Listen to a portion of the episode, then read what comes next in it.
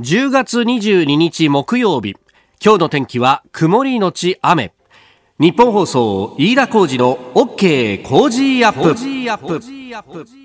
朝6時を過ぎました。おはようございます。日本放送アナウンサーの飯田浩二です。おはようございます。日本放送アナウンサーの新業一華です。日本放送飯田浩二の OK 工事アップ。この後8時まで生放送ですあのー、先ほどね、上柳さんも鬼滅の刃の話をしてましたし、はい、その興行収入もものすごいぞとかね、えー、あの、辛坊二郎さんは見に行ったとかですね。ねツイートしてましたね。ねずこが可愛いって。ねねそしたらですね、番組のツイッターにもですね、うん、あの、この鬼滅の刃絡みでいろいろ、こう、ご意見等々いただきまして、はい、えー、サブカルに飯田さんは全く興味がない。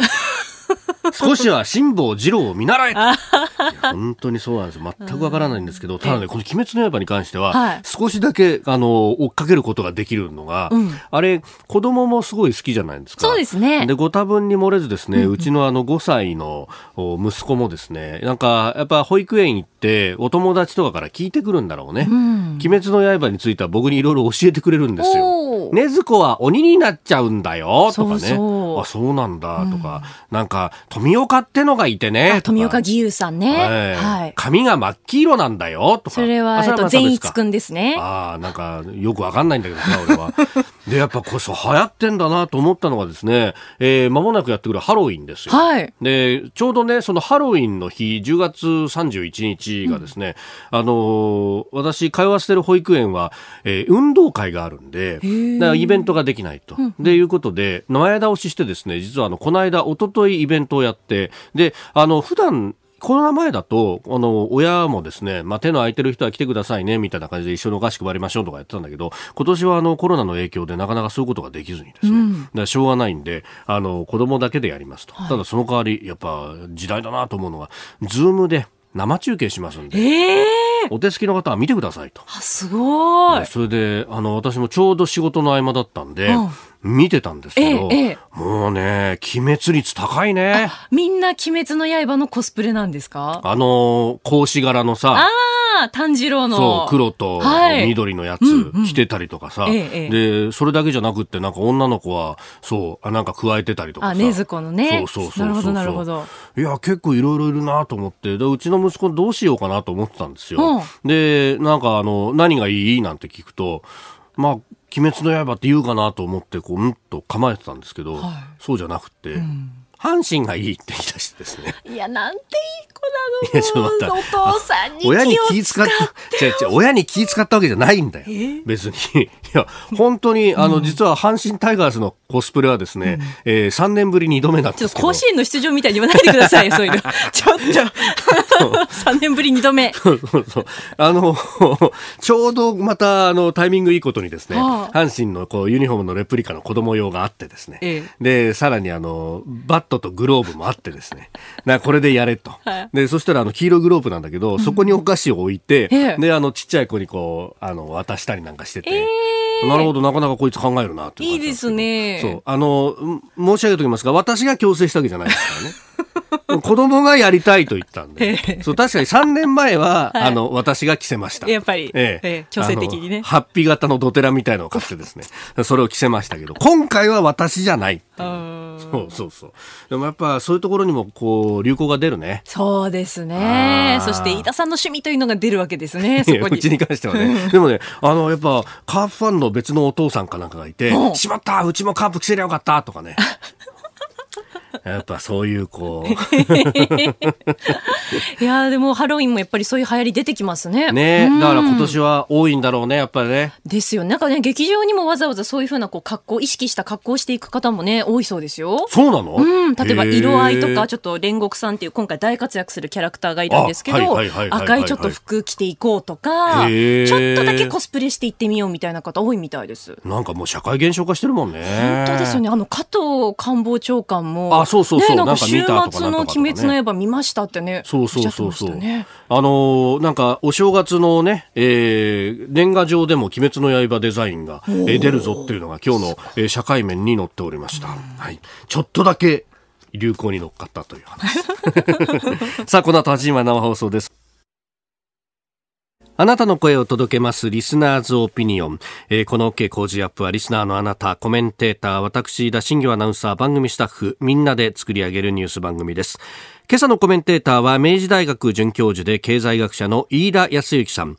6時台からご登場いただきます。この後6時15分頃ですね、工事専門家会議、ネガティブな情報の必要性というところについて、飯田さんに解説をいただこうと思っております。そして7時台に取り上げるニュースですが、まずは首都圏の終電について、来年の春から最大で37分の繰り上げが発表されております。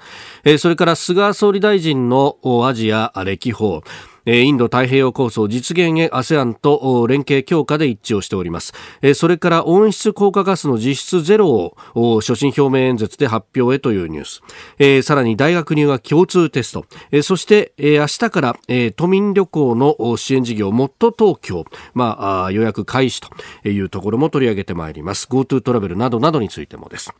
今週はご意見をいただいた方の中から毎日抽選で20歳以上の5人の方にキリン一番絞り糖質ゼロワンケースをプレゼントしています。ポッドキャストや YouTube でお聞きのあなたにもプレゼントが当たるチャンスです。番組のホームページにプレゼントの応募フォームがあります。こちらに住所やお名前、電話番号を登録してご応募ください。いただいたオピニオン、この後ご紹介します。本音のオピニオンをお待ちしています。今週はこの6時台からコメンテーターの方々にご登場いただいております。今朝のコメンテーター、明治大学准教授で経済学者、飯田康之さんです。おはようございます。おはようございます。よろしくお願いします。はい、えー、まずは先々週ですね、木曜日に、はい。えパーソナリティをさせていただきました。私がちょうど休みの時です。はい、えー、その説はありがとうございました。いえいえとんでもないです。ちょうどね、えー、まあ、えー、ご旅行行かれてたということで、はい、これで台風から。そうなんですよ。台風で帰ってこられなかったらまあ来週も引き続き 私かなと。いやそれどころかですねあの番組のツイッターのアカウントとか、ええ、あと YouTube だったかポッドキャストだったか、ええ、飯田康之の OK 工事アップっていうふうに。まああの日はそれでやったんですがその後もねしばらく飯田康之で OK 工事アップだったんで あこれはもう完全にパーソナリティ交代かなと。ツイッターで乗っ取り成功って書いたでしょ俺早起きしなくていいのかなと思ったんですが、そういうわけにいきませんでした。え今日一つよろしくお願いします。よろしくお願いします。さあ、6時台はですね、えー、より有益な情報を得るための方法を飯田さんに提言していただこうと思っております。伺うテーマ、こちらです。ネガティブな情報の必要性。まあ、これあのご自身のねあのノートでも執筆されていらっしゃいましたけれどもそうですねあのまあ普段であれば、あこの番組7時台でコメントさせていただくときは、そのニュースに対して、はい、えコメントをするという、え、ね、形になるんですけれども、はい、せっかく、まあちょっと変わった時間に出させていただいたので、まああの、経済学とか、または社会科学のものの考え方とか、情報の活用の仕方みたいな風に、えー、な話を、ちょっとあの、ニュースを離れた話をさせていただければと思うんですけれども、はい、まあこれもともとですね、うん、あの、ノーベル経済学賞に関するコメントで執筆したんですけれども、はい、えー、このノーベル経済学賞受賞の、まあ、ウィルソンとミルグロム、はい、大きな貢献はオークション理論ということなんですけれども、はい、このオークション理論について、えこれはあの、えまさにそのオークションとかを専門にされてる 慶応大学の酒井豊隆先生という方が、えー、結構、えー、尖った話をしていて、もうオークション理論が役に立つとか役に立たないとかっていう議論をする時代はもう終わったと。とっくに昔の話だと。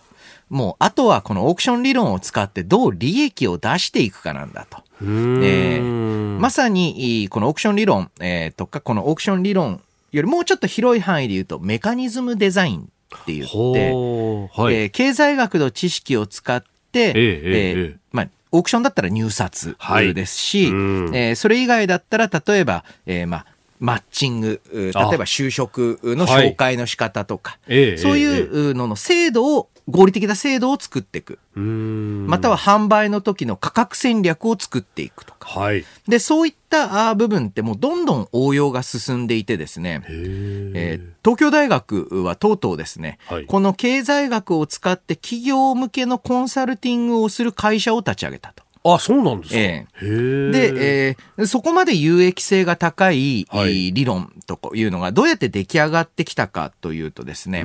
えー、大きなきっかけになったのは、これ、はい、えー、まあ、93年と2007年にもオークション理論、えー、でノーベル賞出てるんですが、はい、この一番最初の発見というのは、まあ、このウィリアム・ビックリーという人なんですけれども、はい、この方あのちょっと雑談ながらノーベル賞を受賞した3日後に亡くなってるんです、うん、えそうなんですか、えー、で、えー、まああのなので、ええ、たまたまですね、まあ、ノーベル賞って受賞したらスピーチしなきゃいけないじゃないですか。確かにそうですね。で、えー、そのスピーチを、まあ、亡くなってしまったんで、急に。はい、えー、今回受賞したミルグロムが、えー、まあ、代行で、えー、この93年に演説して、演説というか、スピーチしているという。あ、そうなんですね。えー、だからまあ、みんな、いい加減あの、ミルグロムに取らせないとっていうのは あったのかもしれないスピーチだけ先にやってもらっちゃったからなと。ね、先にやってってあったんですけれども、その、えー、その時に出てきたのが、はい、まあ、収入同地定理とかっていうんですけれども、どういうことかっていうと、いろんなオークションの方法あるけれども、はい、まあ、よく見かける、よくある、というか現実に行われているいろんなオークション、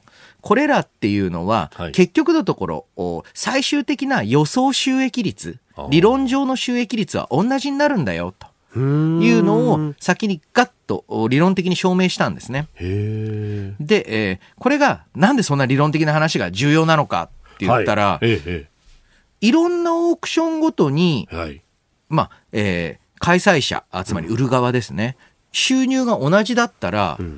より良いオークションっていうのをなんかいちいち考えないでいいって話になりそうじゃないですか。そうですね。うん、どうやっても結局収益の同じだったらね。そうそう。うん、でも、ただこの理論、重要な前提があって、はい、えー、入札をする、つまり買う側っていうのが、うん、えー、まあ、にいろんな条件がある。この条件を満たせば、どのオークションでも同じだよ。っていうふうに分かったら、はい、じゃあ、オークション、どういうオークションがいいかって考えるときには、ええ、この、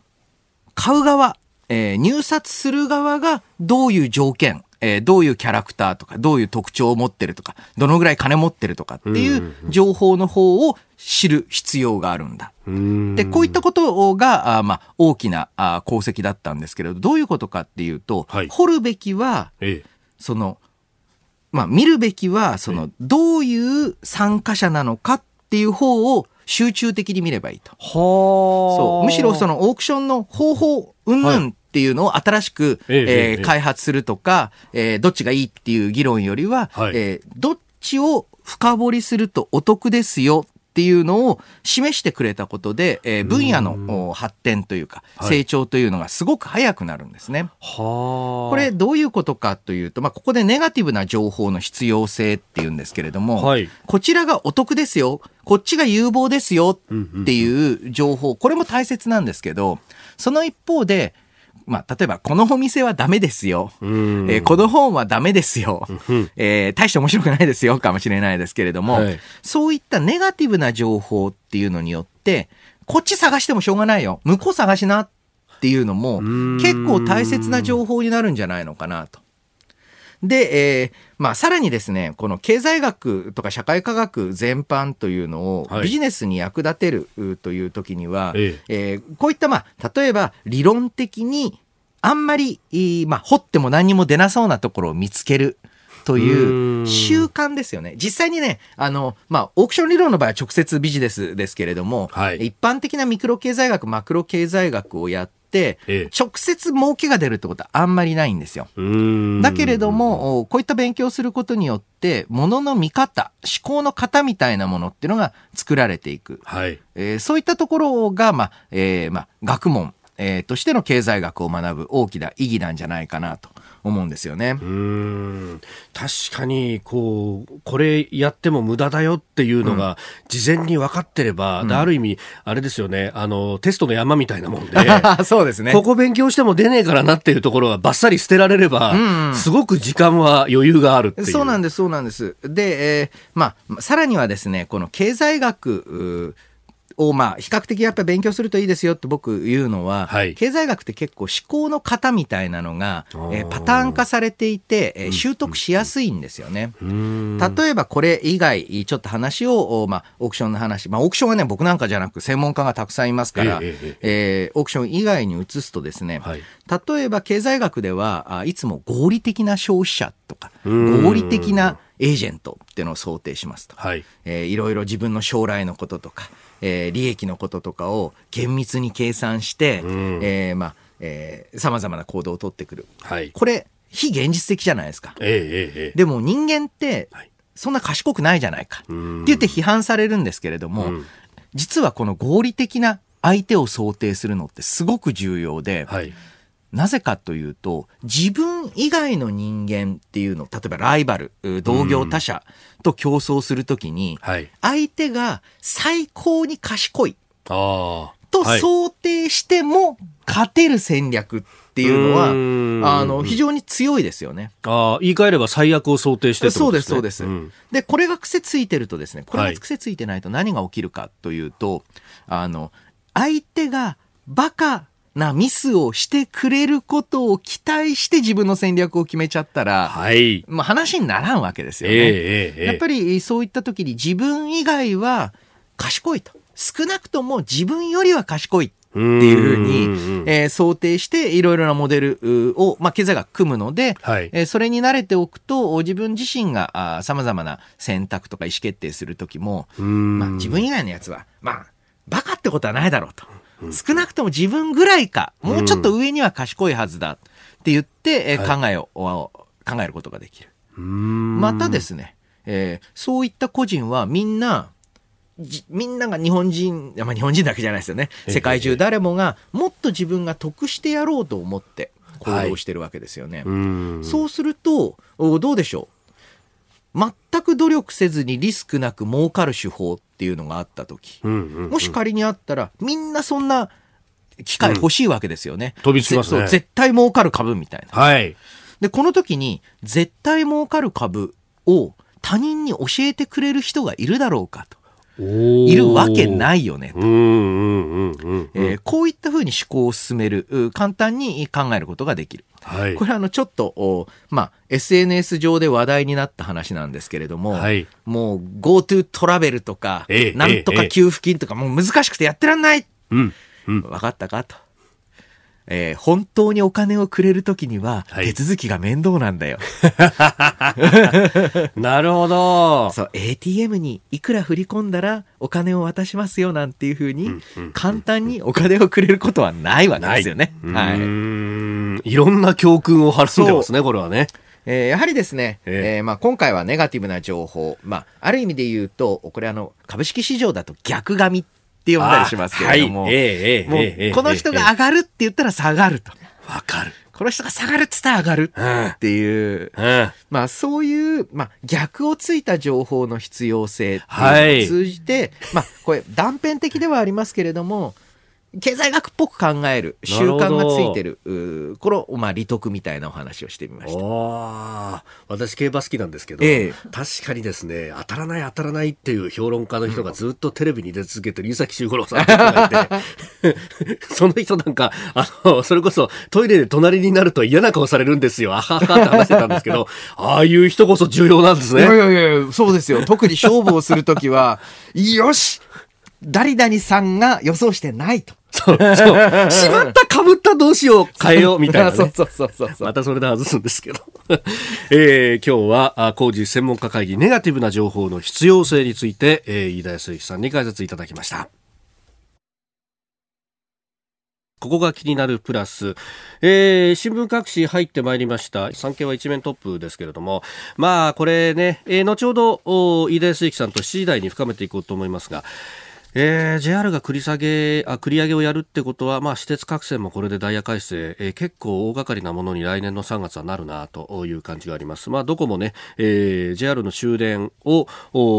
見越して、まあ、そこからの接続というのをやってますんで、えー、結構大掛かりなものになりそうだなと思っております。しかしね、乗り物好きには本当辛いニュースばかりが出てくるなという感じがありまして、えー、ANA 全日本空輸はあ国際線を羽田に集約であるとか、えー、5000億円の赤字の見通し、そして大型機の売却検討なんていう話もね、出てきました。大型機ね、あの、オール2階建てのエアバスの A380 っていう機体があって、これがあの、ハワイ線に就航するっていう時に、私もそういえば成田空港までわざわざ取材に行った覚えがありますよ。えー、ああ、こんな、なんか夢のある機体が日本にも入ってくるんだなと思ってたんですけれども、まあやっぱりいろいろなね、えー、事情から特に固定費というものをなんとか削減しなきゃなんないというところで、えー、各社苦しんでいるようであります。で、一方で、まあこうやってですね、あの、いわゆるフルサービスキャリアと呼ばれるような、まあ日本で言うと JAL や ANA、えー、まあ海外だとね、アメリカン航空だと、まあいろんな会社ありますけれども、そこら辺は結構厳しいと。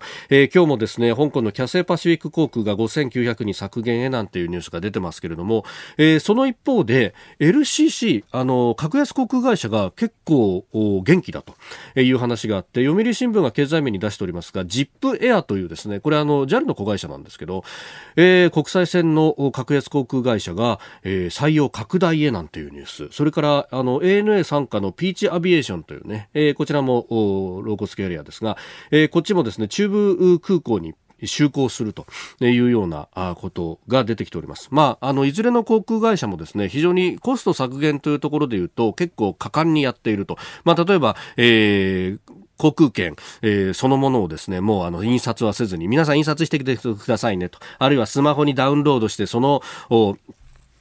QR コードで読ませて、で、登場手続きもしますよとか。で、基本的にあの荷物は、えー、まあ、機内に持ち込む荷物だったらまだしも、預け入れるような荷物は別にお金取りますよとか、えー、いう形にしていると。まあ、この辺、そして、あの、空港の設備なんかもですね、あの、安く上がる時間帯にしか飛ばないとか、あるいはラウンジとかそういうものを作って、えー、余計なお金をかけないとかですね、えー、結構そういうところに徹してるのが、これ良くなってくるのかもというか、今後ですね、そういうフルサービスキャリアの非常に厳しいのと、LCC がもっともっと伸びていくっていうのが、なんか、あの、同時並行的に起こっていくのかもしれないなと。えー、ポストコロナの経済いろんな面で変わるなっていうのが今日の経済面からも見て取れます。さあ、えー、今週はですね、6時台からコメンテーターの方々に登場いただいております。再び、飯田康之さんです。引き続きよろしくお願いします。よろしくお願いします。お願いします。あの、後ほど、GoTo トラベル等々のね、話でも出てきますけれども、さっきちょっとあの、ANA の赤字の話を話したらですね、うん、えー、いろいろいただきました。あ、サバミソさんツイッターです。大手はもうビジネスモデルが時代に合ってないかもしれませんね。昭和は飛行機に乗ることがイベントだったから、至れり尽くせりのサービスが当然のようにあったけれども、今や移動手段だから省けるところは省いていかないといけないのかと。なるほど。まあ、あの、確かに LCC に比べて、はい、えー、フラグシップ、過去苦戦してるんですけれども、うん。はい、今回の場合、JAL と ANA 比べると、はい、で、ANA の方が苦しいと。なぜならば JAL はあ債権放棄を受けているからだというのを、えー、考えるとですね、えー、ちょっとなかなか ANA、えー、うん、かわいそうというか、辛そう、えー、辛いところだなと思うんですけれども、まさにあの資本性ローンをを使って、はい、えー、まあ、支援を受ける、劣後ローンを使って支援を受けるということで、はい、えー、これが企業再建の新たなビジネスモデルになると面白いかもしれないですね。あまあ、もともと、あの、航空の業界って、船から出発というか、ルーツがあるから、うん、そうするとその豪華客船の旅みたいなものから発想して、いろんなこう固定費がかかるような豪華な設備っていうのを作るんですよね。ねただやはりあの、フラグシップキャリア、はい、いわゆる日本で言うと JAL とか ANA、えー、があって、の空港で、その空港あっての LCC、格安航空会社なので、ここを欠かすわけにもいかないんですよね。えー、後ほど GoTo トラベル等々についても解説いただきます。今日もよろしくお願いします。よろしくお願いします。ここで、ポッドキャスト、YouTube でお聞きのあなたにお知らせです。ニッポン放送のラジオ番組飯田浩二の OK コージーアップではお聞きのあなたからのニュースや番組についてのご意見コメンテーターへの質問をお待ちしています。ぜひメールツイッターでお寄せください。番組で紹介いたします。番組では参加いただいているリスナーの皆さんに毎週抽選でプレゼントを用意しています。海外でお聞きのあなたそして関東以外の地域でお聞きのあなたツイッターで参加しているあなた皆さんに当たるチャンスです。 Cozy up のホームページにあるプレゼントフォームでも受け付けています。合わせてメッセージ情報もお寄せください。よろしくお願いします。そして毎週土曜日には Cozy up 週末増刊号と題した1週間の Cozy up をギュッと濃縮したポッドキャスト YouTube 限定の企画を配信しています。ニュースのプレイバックやコメンテーターの裏話など盛りだくさんです。こちらの増刊号でメッセージを紹介させていただいた方にももれなく Cozy up オリジナルマスキングテープをプレゼントいたします。ぜひこちらもお楽しみに。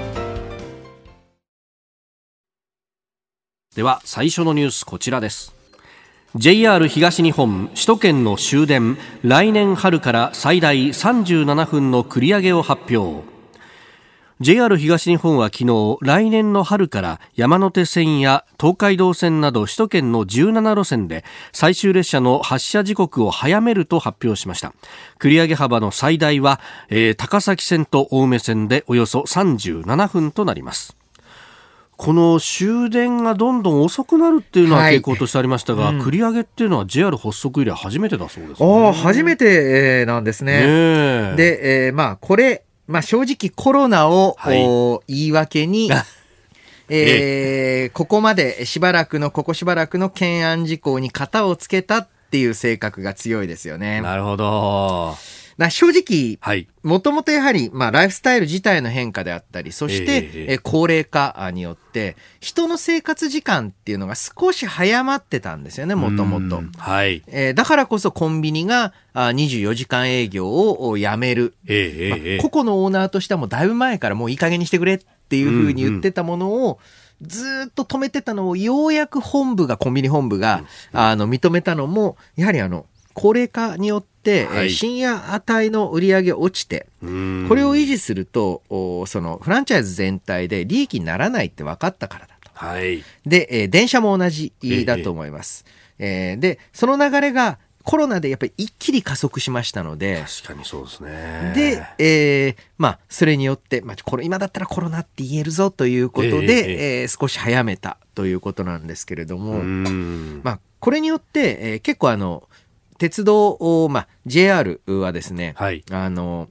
補選が楽になりますよね。ね。あのいわゆる鉄道の、えー、まあ、鉄道の方の、はい、軌道の方の設備。の、まあ、メンテナンスとか、はい、あとホームとか駅設備のメンテナンスとか。えー、こういうのに時間取れる。これ、どんどんどんどん終電が遅くなったせいで、この補選業務かなり厳しくなってたみたいなんですよね。ですからあ、それにも対応するという変化なのかなと思うんですけれども、これによって、え結構もうこれ、あの、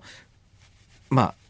回転、えー、まあ軸が回り始めたなと、歯車が回り始めたなと思うのは、はい、これで完全に、まあ、各ターミナル駅、まあ、または各沿線のお店、はい、ちょっと閉まる時間早くしますよね。そうですね、うん、確かに確かに、まあ、しざせざるを得ないですよね。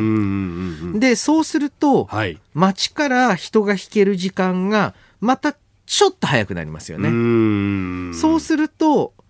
終電に乗る人がちょっと減りますよね。そうすると、はい、またそろそろ繰り上げませんかが始まりっていうふうに、ちょっとその、夜間の人の動き方自体がかなり変化してくるんじゃないかと思うんですよ。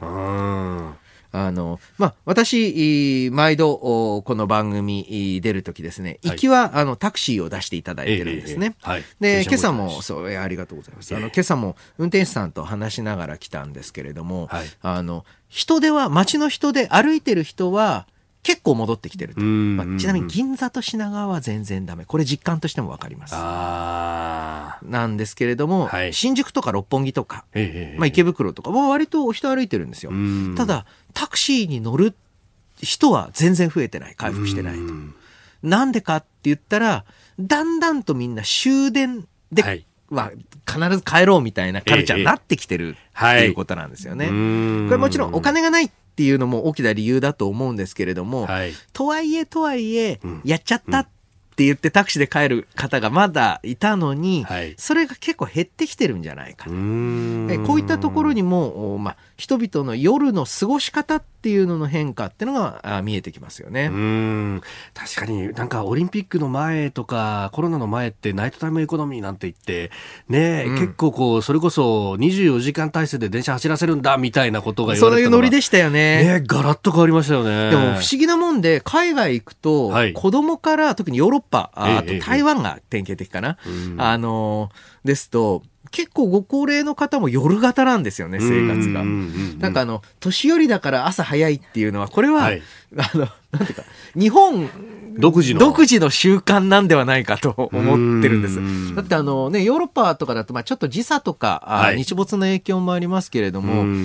夕ご飯8時だと早いから9時ですよね、ね夜の。そうすると9時に夕飯食い始めるんだから、はい、それはてっぺん回るよなと。いや、そうですね。12時回っちゃいますね。で、そうすると、朝起きるの遅くなるよなっていう、なんか、ちょっとそこら辺の組み合わせは面白いところですよね。ね えー、まずは終電繰り上げというニュースを取り上げました。おはようニュースネットワーク。取り上げるニュースはこちらです。菅総理インド太平洋構想実現へ ASEAN と連携強化で一致。就任後初の外国訪問を行った菅総理大臣は昨日訪問先のインドネシアで記者会見し自由で開かれたインド太平洋構想の実現に取り組む考えを示しました。今回は総理就任後ほどなくしての訪問であり準備の時間が限られた中で戦略的パートナーである ASEAN との信頼関係を一層深めることができたと思っております。今後とも私自ら首脳外交を展開をし、ベトナム、インドネシアをはじめ、ASEAN 各国と緊密に連携をしながら、自由で開かれたインド太平洋を着実に実現をしていくとの決意を新たにいたしました。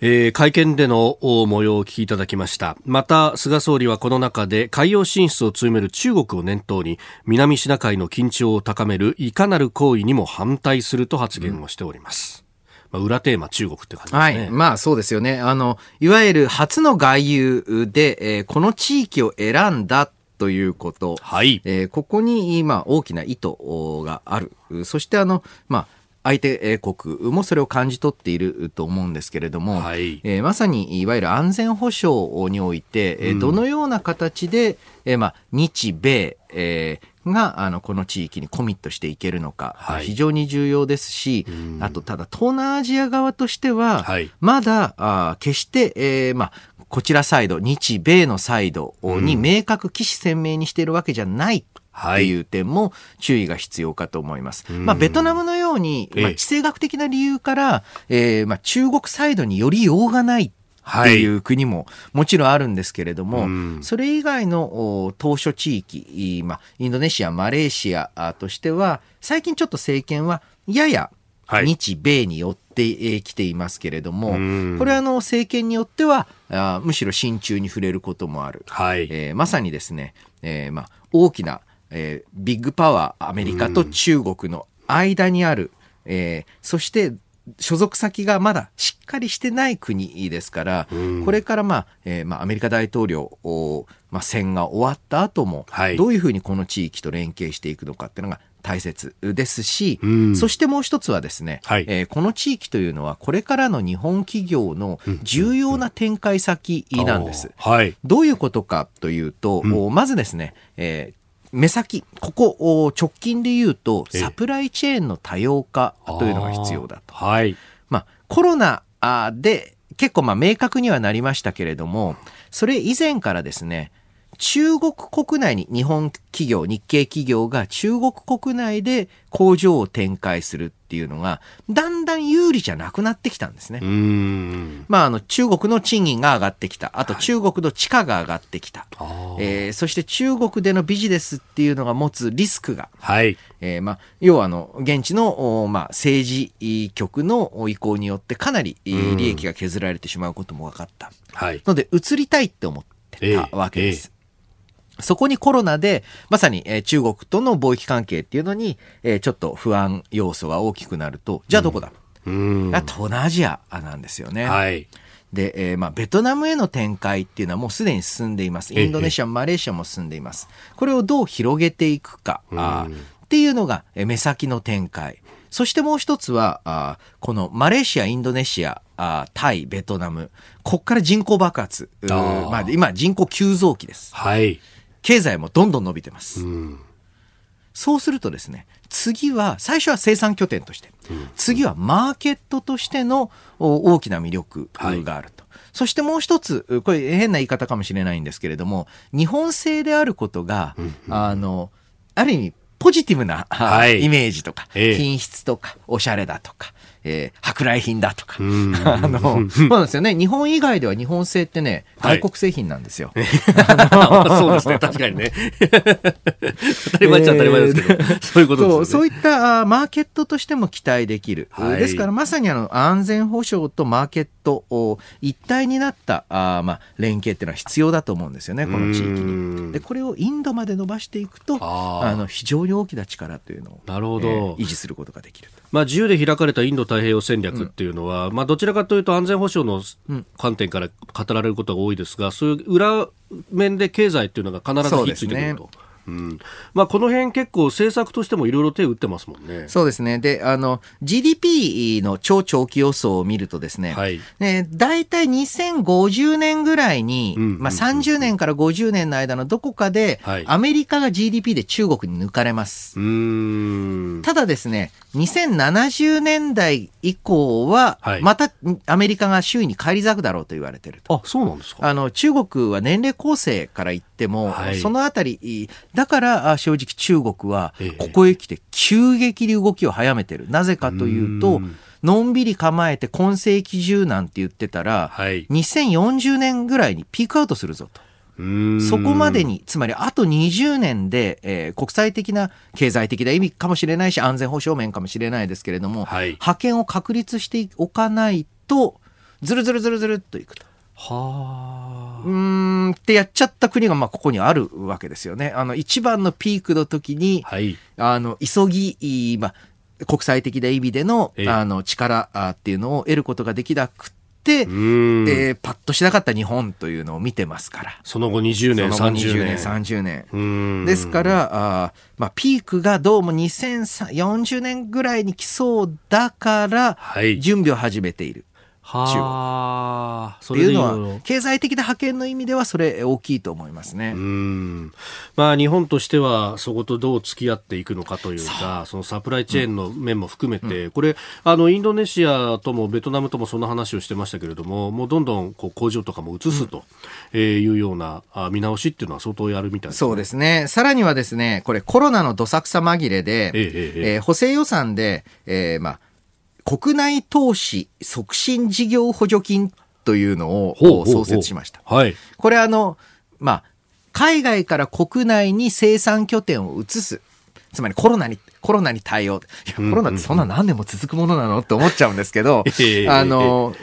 まあ、コロナっていう名目で、はい、で、そして国の対象も別に中国とは書いてないんですけど、事実上中国。はい。つまり中国から日本国内に工場を移すと補助金出しますよって制度を出した。えー、これ結構ね、あの、日本国内では大して注目されてないんですが、はい、アメリカの保守派がぶっ飛んだんですよね。ほやるなと。ここまでやるの、日本はと。へえ、トランプでもできなそうなことだぞと、これは。海外に展開している企業を、えー、アメリカ、えー、あの、トランプ大統領も出ていくと、罰金だとかって言ったんですけど、帰ってくると金あげるよって、あの、アメとムチで言うと逆パターンですけれども、はい、これをだ出したってのは結構びっくりだと思います。ただ、これ実は額としては全然もう、まあ、あの、まあ、ちょっと、ちょちょちょっていう程度で、2200億円ですから、実効性っていうよりは、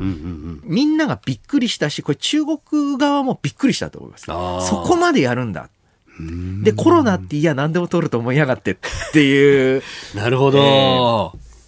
えー、そしてもう一つ用意していたニュースが所信表明演説についてです。菅総理が、まあ、10月26日から臨時国会が始まりますのでそこでの演説、えー、をすると、えー、その内容について温室効果ガスの実質ゼロということを、うん、まあ、2050年までにやるんだと、まあ、これが盛り込まれるそうですね。まあそうですね。ただまあ日本これまで、えー、はい、まあえーこういったあ温室効果ガス削減に消極的だって言われていたと、えー、これを聞くたびにふざけるなと思うのは日本はですね、はい、オイルショック以来ずっと省エネ省エネだから CO2 っていうよりは省エネでコストカットっていうのを続けてきた結果、はい、人間の体でいうともう体脂肪率一桁台みたいなムッキムキな状態になってたんですよ、はい、まさに細マッチョな、うん、そこにダイエットしろって無理でしょうと、確かに。もっと、ね、えー、我々のように脂肪を貯めてる、えー、タイプのね、はい、えー、国からやってください。なんですけれども、ここへ来たのヨーロッパが、あ、これ勘違いしてる人多いんですけど、一人当たりの CO2 排出量って、日本とドイツ同じぐらいです。ほぼ同じです。なので日本だいぶもともと頑張、ずっと先に頑張ってたから、最近減らしてないっていうだけなんですよ。ああ、なるほど。で、えー、まあ、それももう一つ、これから先で言うと、はい、まあ、急ぎ温室効果ガス減らすとなると、原発をどうすると。なるほど。ですから、この原発の力を借りながら、えー、まあ、CO2 の排出量を減らしていくんだっていう裏テーマもあるのかなと思いますね。はあ、なるほど。まあ、あの、処理水の話だとかも、こう、今出てきているところで、うん、まあ、菅さん、今までこう、ちょっとぐずぐずしてたところに、これも舵を切っていくそうですか？そういう意味ではもう、菅総理、はい、安倍総理以上に、まあ、早い意思決定が。えー、これはあまあ非常にスピード感のある政権になるなと多くの方が感じていると思いますね。えー、この時間明治大学准教授で経済学者飯田康之さんとお送りしてまいりました。続いて教えてニュースキーワードです。大学入学共通テスト。大学入試センター試験に代わって来年1月に始まる大学入学共通テストについて2025年から新たな出題強化として情報を加えるなどの素案を大学入試センターがまとめました。現行の6教科30科目から7教科21科目に再編する考えで今後大学や高校などから意見を聞き来年3月をめどに取りまとめる方針です。えー、対象は2022年度の高校1年生からということで、はい、今の中学2年生が最初の対象となるそうです。うん、まあそもそも大学入学共通テストが始まってないんですよね。そうなんですよね。で、大学入試共通テストの改革案とか出ちゃうとね、えー、えー、えー、お前最初にやっとけよと。あの 後から言うなよ、こっちは準備大変なんだよっていう。まあ、ついでに言うと、今年できるのか問題というね。確かにね、えー、コロナはどうなるかそう、超、長時間密な環境で、はい、えー、ね、大人数が集まる。どうするのか、まあまあ、わけはわからないんですが、えー、で、この改革自体はですね、非常に合理的です。で、えー、というのもですね、現行といいます。か、これセンターもそういうとこありましたけれども、はい、いわゆる高校に公式に、えー、指導要領として設置されている科目に、はい。対応した試験っていうのを全部やってたんですね。で、これあの、えー、お子様が、あまあ、大学受験近い方以外にはピンとこないかもしれませんが、はい、例えば世界史のテスト、日本史のテストだと、え日本史 A と日本史 B っていう2つ、科目があるんですよ。ありますね。はい。で、えー、これあの、ざっくり言うと、日本史 A はどちらかというと、えー、職業高校、商業工業、農業高校等で、えー、日本史を履修する場合に取る科目。これは近現代史ぐらいしかやらないんです。はい。で、一方、日本史 B っていうのが、いわゆる進学校で教えてる、はい、科目。で、大学受験する子はですね、はい、基本的に日本史 B 選ぶんですよ。うん、そうですね。で、どっちかというと日本史 A 進学校で選ぶとしたら、理系で、あの、あの、単位上日本史がいるけど、はい、日本史とか世界史いるけど、受験には使わないって子しか A 取らないので、あの、センター試験で言うと、日本史 B の受験者が15万人。うんで、日本史 A の受験者が2000人強ぐらいっていうのが。そうなんですか。15万と2000人。そうなんです。やっぱり、えー、ですからこの日本史 A 確かに高校にちゃんとあの、指導要領上で置かれてる科目なんだけど、それ使って受験する人いないでしょ。取ってるのは受験しない組か、はい、理系で日本史使わない組でしょと。えー、なのでそれをしっかりもう、あの、日本史、世界史、地理、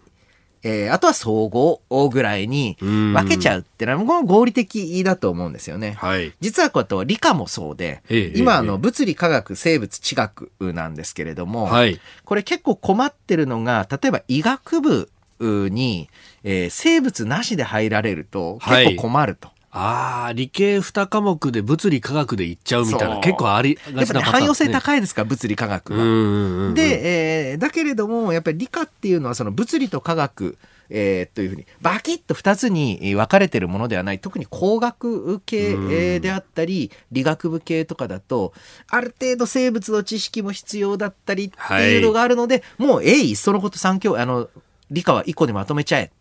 っていう、えー、形なんだと思うんですよね。なるほど。で、この入試改革って、はい、確かにね、たまにやんないといけないんですよ。なんでかっていうと、一回制度を決めると、はい、その制度に向けて、ええ、パーフェクトな、えー、育成方法というか、はい、えー、受験勉強、受験指導の仕方っていうのが編み出されてしまう。はい。うそうするとその実際に見たい実力というよりは、そのテスト対策が上手かどうかっていうのに、はい、えー、まあ、かなり引っ張られてしまうのでこれあの、えー、ちょっと似てるのがお札の切り替えですよね。はい、ああなるほど。偽札対策と偽札対策とあともう一つは死蔵対策ですよね。ああなるほど。タンスの奥にしまい込んじゃったもの対策、はい、なんかでたまに紙幣も入れ替えが必要。だから紙幣が30年、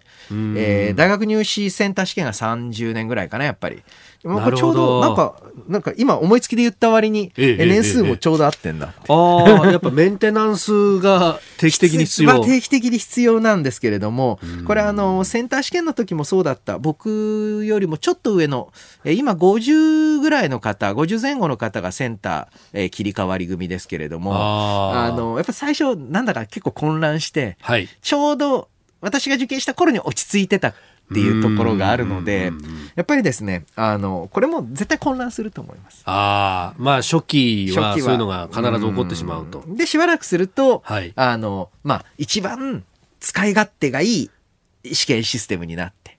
で、また20年ぐらいすると、なんかすごい不具合というか、裏技的な攻略法が発見されていき、はい、そろそろ変えなきゃねっていうふうになっていくんじゃないかなああ、いたちごっこみたいな。そうですね。ええ。ー、まあ、これね、あの、共通テストで、その、論述の部分ができて、うん、これがどうなるんだとか、もう今からね、ね。去年あたりも言われてましたまあ、論述はね、そ即廃止するべきだと思ってるんですけれども、これはあの、いわゆる教育学的な研究でもですね、はい、いわゆる答えが決まってるタイプの記述、えー、自由記述とか論述じゃなくて、はい、答えが決まってる記述と、いわゆるマークシートは何の区別もないと、えー、実力を測るにおいて。っ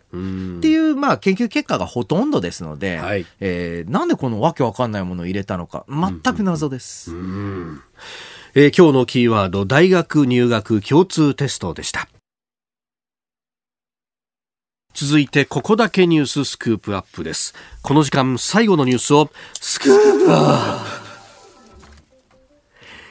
明日23日から都民旅行の支援事業もっと東京の予約開始。東京都は都民の都内の旅行に使える支援事業もっと楽しもう東京東京を明日23日から予約開始します。対象となるのは東京都民であさって24日以降の東京都内の旅行が対象となります。ホットモット東京。ね違う。もっともっとみたいな。もっと、え、もっと東京。東京、東京、東京なんですね。東京、東京。ええということで、一泊あたり5000円、日帰りは2500円の補助と。これが GoTo に上乗せになると結構安くなるぞという。いや、そうですね。はい。あの、まあ、まさに都内で宿泊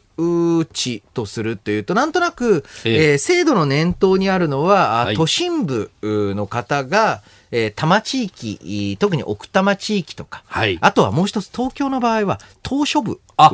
りますから。なるほど。えー、まあ、サーフィンとか釣りとか、ダイビングとか、えーえー、えー、そういったところを念頭にした制度なんだと思うんですけれども、はい、ここでもう一つ重要になってくるのが、都心部のホテルへの需要だと思います。はい、で、例えばあの、まあ、あの、都心部のホテルで美味しいものを食べて、えー、そこに泊まるっていう、ね、そういった使い道も十分考えられるんじゃないかなと思うんですよね。特にあの都内のいわゆる宿泊事業ですと、はい、去年まで空室率が1割切ってた。あまあ、充足率が9割超えてた。これってもうホテルビジネスでいうと、事実上の完全満室なんですね。あのよくあのまだ何パーセントあるじゃないかっておっしゃる方いますけれどもホテルって、はい、特別なお客さん、うん、もう一つは感染症が出た場合あと部屋の施設に不具合が出た場合がを考えて必ず1割近く開けとくもんなのであの事実上の満室だったのが、はい、あ本当にもう一時期は1割台。結構あのビジネスホテルとかだともう諦めて閉じちゃってるところも結構ありましたし。中途半端に開けといてもコストがかかっちゃう光熱費がかかっちゃう。あと、まあ、従業員の関連もかかるってことで閉じてるところもあった。そういったところへの手こ入れ。えまあ、これ自体はまあまあ、あの、東京都としては、やはり知恵を絞ってきてるんだろうなと思うんですけれども、ここで目を全国に転じると、はい、ここまでの大きな補助ができるのは、まあやっぱ東京だからなんですよね。はい、財源に余裕があるんです。えーで、えー、各都道府県も、やっぱりあの、地域内 GoTo、うんうんうんえー、GoTo ご近所みたいなのを、はい、えー、やりたいと思うんですよ。えあの、なんですけれども、多くの県では、はい、都道府県、都じゃないや、えー、多くの道府県では、はい、えー、それだけの財源というのが確保できてないんですよね。そうすると、非常にまあ、変な話で、えー、こういったコロナ関連の対策費というのが、はい、財政に余裕がある地域とそうでない地域でバラバラになると。そうすると、今度東京は比較的多くの給付金によって企業が生き残り、はい、地方部では、えー、少ない予算なので、えー、企業の生き残りがきつくなる、はい、東京一極集中がさらに進むとなってしまっては何にもならないわけです。はい、だからこそですね、えー、三次補正、えー、では、えー、まあ、今あ一生懸命まあ与野党あ、まあ、与党内での協議が進んでいると思うんですけれども、はい、三次補正、えー僕自身はね、いろいろ、えー、もう一回一律給付金とかって話が出てますけれども、それよりも自治体への財政支援、または自治体に絶対半年以内で使い切れよって言った上での特別交付金、まあ、これ予算単年だから当たり前ですけれども、えー、あの、いわゆる、各都道府県に自分のもともとの財源の穴埋めではなく、うん、コロナ関連事業をやるという使途限定付きの、えー、給付金といいますか特別交付を行うべきだと思うんですよね。今までですと、まあ、3兆円程度なんですけれども、はい、これは全然少なくて、えー、あと倍ぐらい、えー、財源異常してもいいんじゃないかなと。それで、えーまあ、別に、まあえー、もっと埼玉とかもっと群馬をやれって話ではなくて、はい、えー、各、えー、県で、えーまあ、いろいろな使い道あると思います。製造業地域だったらこういったサプライチェーンの、まあえー、回復っていうのが一つ手になる。例えば、えー、県外の、はい、結構多いのはあの地方の製造業の会社で、製造拠点の一部を中国に移してますよっていう。えー、食品関係のあの工場とかでも結構あるんですよ。一部工程とか一部商品を中国に移してますと。それを県内に戻してくれる場合には、はい、えーこんだけの給付金あげますよっていうのを、もしかしたら製造業中心、製造業が盛んな地域では行うかもしれない。うんうんはい、ちょっと、その、えー、各実情に応じた、えー、まあ、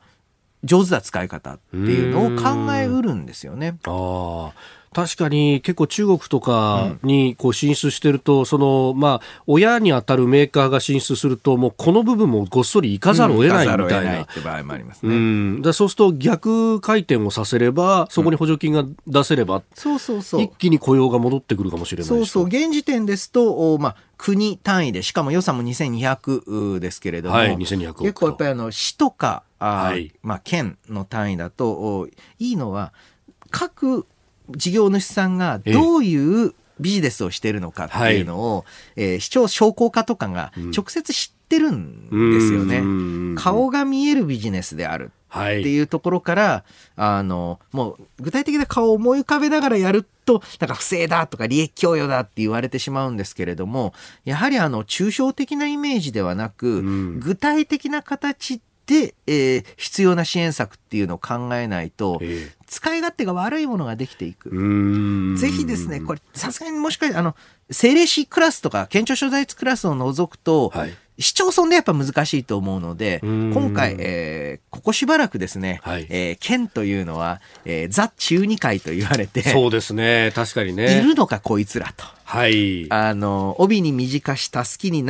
しと言われてきたわけなんですけれども、産業振興に関しては予算規模面で言っても、えー、まあ、範囲面、あの、普通その工業団地が1個の町の中だけってのはそんなに多くなかったりするので、はい、あのそういったところで久々に県に仕事させようぜキャンペーンってのはどうかなと。予算は与えるから、はい、こういったところ三次補正三次補正で目玉にしていけたらいいんじゃないかなと思うんですよね。え今日のスクープアップ東京都の都民旅行支援事業の話から、まあ、コロナ禍で、えー、地方、えー、特に都道府県どう進行していくのかというお話までいただきました。飯田浩二、飯田浩二でございます。ご通行中の皆様、ポッドキャストや YouTube でこのコンテンツをお聞きいただいている皆様、あ、5000円ありがとうございます。飯田浩二、飯田浩二でございます。OK 工事アップからのお知らせです。それでは、飯田浩二でございます。ただいまご紹介に預かりました日本放送の飯田浩二、飯田浩二でございます。早速でございますが、この時期は我がラジオ業界におきまして、まあ、何ヶ月に一度かのお調べ週間であります。いわば選挙のようなものでございます。各候補者、あ、違った、番組もですね、様々に頑張ってございます。改めて申し上げますが、このお聞きの番組、東京のラジオ局、東京のラジオ局、日本放送の日本放送の地上波でのラジオ生放送番組の再編集版でございます。この OK 工事アップは平日、月曜から金曜の朝6時から8時までの生放送でございます。日本放送でございます。で、地上波でお聞きでなくとも、もしもお手元に投票権、いや、違う。お調べの連絡が来ているという方がいらっしゃいましたら、何卒今回も清き一票をよろしく、よろしく、よろしくお願い申し上げます。この選挙、もとい、お調べの結果でですね、場合によっては番組の終了が決まるということもないとは言えません。この工事が終わった場合には当然ながら、ポッドキャスト、YouTube も終了ということになります。皆さん、まさにですね、この番組は、あなたと作るニュース番組でございます。あなたの負託に必ずや私だお答えいたします。ぜひとも清き一票を皆様の力添えをよろしくお願いいたします。私だあと一歩、あと一歩でございます。この機会にですね、関東1都3県にお知り合いの方にもぜひ番組を進めてみてください。私だ全力で頑張らせていただきます。あと一歩、あと一歩でございます。皆様、何卒、何卒よろしくお願いいたします。ご清聴ありがとうございました。飯田浩二、飯田浩二でございます。飯田浩二を男にしてあげてください。大事なことなので、もう一度お伝えします。